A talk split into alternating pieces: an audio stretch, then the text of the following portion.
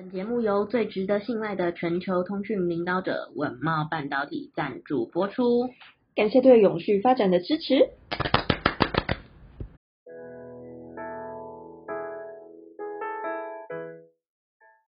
欢迎收听 ESG This Week，我们每天会为您带来重要有趣的 ESG 永续新闻，希望透过本节目提高大家对 ESG 议题的认识，引导大家关注永续发展，共建世界公民新未来。Hello，大家好，我是 ESG 世界公民数位治理基金会的 Angela。Hi，大家好，我是 ESG 永续思维学院的 Helly。学院致力协助你在 ESG 变革中成为机会领先者。嗯，Helly，就是上周录音的时候，你就都有提到说，现在这个夏天的天气，你真的已经快受不了了。对啊，不过我看现在好像快下雨了，应该会稍微有点降温了。我觉得好像已经要下嘞。我刚刚就是来录音室的时候，整个我看就是看出去啊，那个整个就是乌云密布，我觉得有点可怕。很适合提早下班，对不对？对。好了，那我们就跟各位听众朋友分享完今天的新闻之后，就可以准备继续工作。好，那我们今天要跟听众朋友分享的新闻总共有五则。第一个是欧盟将推出这个首部的土壤法案。那第二个是 I N O，它拟拟定要把船运业的净零排碳的时程提前。再来是 ESG 的风潮将吹进围老重建，还有气候变迁可能会影响人类的视力。最后是台北市环保局将推动的节能四步骤。那第一个就是讲到这个。欧盟他们将要提出土壤监测法案，将会是首部的这个土壤立法，希望能够找回健康的土地。那根据这个官方的数据，欧盟有六十到七十 percent 的土壤是处于不健康的状态，每年大约会有十亿吨的土壤流失，导致肥沃的表层土壤急剧减少。那土壤退化衍生的成本每年估计会超过五百亿欧元。因此，欧盟执委会近日就提出土壤监测法的草案，这是欧盟首次针对土壤健康来进行立法。欧盟指出，土壤监测法的目标是在二零五零年恢复欧盟所有土壤的健康。草案将会统一土壤健康的定义，并建立全面且一致的这个土壤监测的架构。嗯。那欧盟呢，他们就表示说，这个草案对于土壤数据的收集以及共享，可以帮助农民以及土地所有人，让他们呢可以针对土壤健康的状况，采取适当的管理措施，来提高土壤的肥力以及产量，并减少水以及养分的消耗。那健康的土壤呢，也可以帮助农民和土地所有人建造了就是额外的收入，例如说种炭啊，提供生态系统服务，或者是说提高农产品价值等等。嗯，那但是针对这样子的草案，企业跟环保人士其实也纷纷觉得草案的野心不够，因为在二零二一年的时候，欧盟执委会所提出的欧盟二零三零土壤战略。原本的规划是在二零二三年要提出土壤健康法，不仅是只有监测，还要恢复退化的土壤和污染的土地，并考虑来提出具有法律约束力的目标。但这次执委会却只提出土壤监测法，以监测为主，并未去包括具有法律约束力的目标。因此，外界就呼吁欧盟执委会在草案规划上，应该要再更大胆的去守护整个土壤的健康。嗯，那接下来第二则消息呢，就是这个联合国 IMO 研议把船运业近零碳排的时程提前到二零五零年。日经新闻近期报道，联合国订定海事规范的机构国际海事组织 IMO 呢，他们将采用更具企图心的温室气体减排策略，把国际海运船舶的近零减碳目标年呢，提早到二零五零年。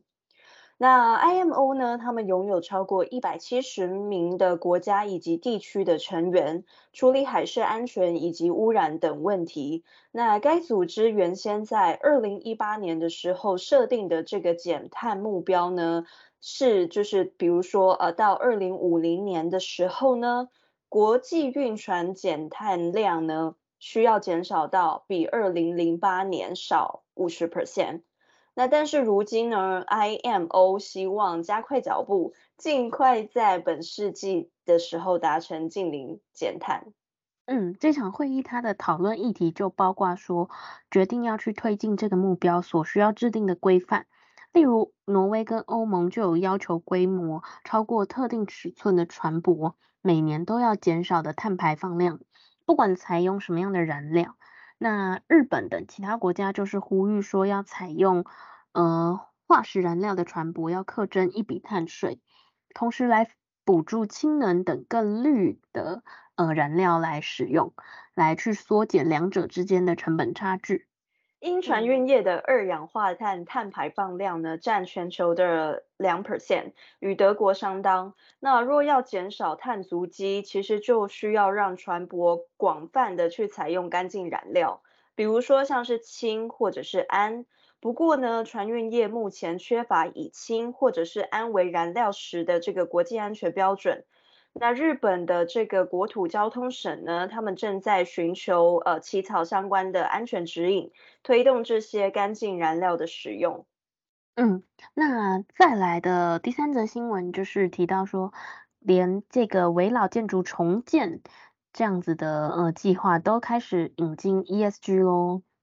那因为围老重建的开发时程跟容积的奖励，现在正在逐年的递减。那今年的话，将会有可能再再进行减半，但重建案取得的这个容积奖励。总额竟然不减反增。根据安信建金的统计，今年一到六月，台北市危老重建计划核准案总共有五十八件，平均取得容积奖励总额为三十五 percent，较去年同期小幅增加了两 percent。那会取得奖励项目比例最高的分别有结构的评估、时程及规模的奖励、耐震设计、还有绿建筑以及智慧建筑等等。那这个安信建金总经理张丰荣就表示，危老重建的开发时程容积奖励虽于五月再砍半，但在全球 ESG 浪潮引领之下，核准建中与环保节能息息相关的绿建筑、智慧建筑等融奖项目，呃，皆较去年成长10 percent 以上。那建议近期有意重建的这个地主可关注这股。永续环境的这个荣奖申请趋势以及纳入规划。好，那接下来这则新闻呢？这则新闻提到的刚好是这个温暖地区跟呃比较冷的地方的比较，所以对，对我们来说，因为我们就住在一个非常温暖的台湾的这个地理位置是非常温暖，没错，所以可能刚开始听到会比较害怕，可是我觉得。嗯，这应该也只是一个新的研究，那大家可以关注，但是不要去过多的猜测或是过多，对对对。好，所以这则新闻呢，其实就是有科学家研究表示出，呃，因为气候变迁的这个影响啊，恐怕会造成人类集体失明。那加拿大的研究人员近期发现说，气候变迁对人类的影响远不止于环境方面的影响。甚至可能去影响到人体的健康，尤其是在视觉的部分。那根据《每日邮报》报道指出呢，这个加拿大多伦多大学生命周期衰老研究所所长呃汤姆森，在调查美国所有五十个州一百七十万人中的视力问题发生率的过程当中呢，就发现生活在温暖地区的人。患严重视力损害的可能性高达五十 percent。相比之下呢，生活在较凉爽地区的人风险比较低。针对这样子的研究，多伦多大学他们就提出了多种理论。他们认为来自阳光的增加紫外线光照会导致晶状体和眼睛的其他部分有更多的损伤，增加了白内障等疾病的风险。除此之外，他们也认为当地较高的温度会增加一些感染性疾病的发展，像是真菌角膜炎。而在暖和的天气当中，空气中的污染物也会随之增加，这也可能是导致人类眼睛遭受伤害的原因。嗯，那因此啊，这个气候变迁后增强的紫外线，不仅会严重伤害人类的角膜、晶状体，甚至是视网膜，严重的时候可能会导致失明。那报道中就指出，目前全美每年有超过两千四百万人饱受白内障之苦，那这也是眼睛方面最常见的一个严重问题之一。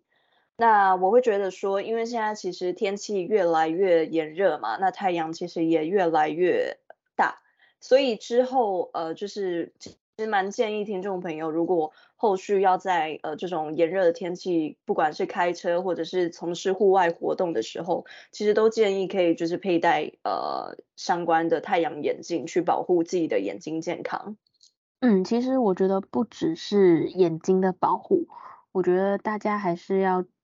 记得很多的防晒啦，甚就是不只擦防晒乳，如果可以的话，其实虽然热，但是还是可以穿一件。防晒衣，因为你阳光直射，有时候那个紫外线对皮肤的伤害其实也很大。真的，就是呃，如果你能做好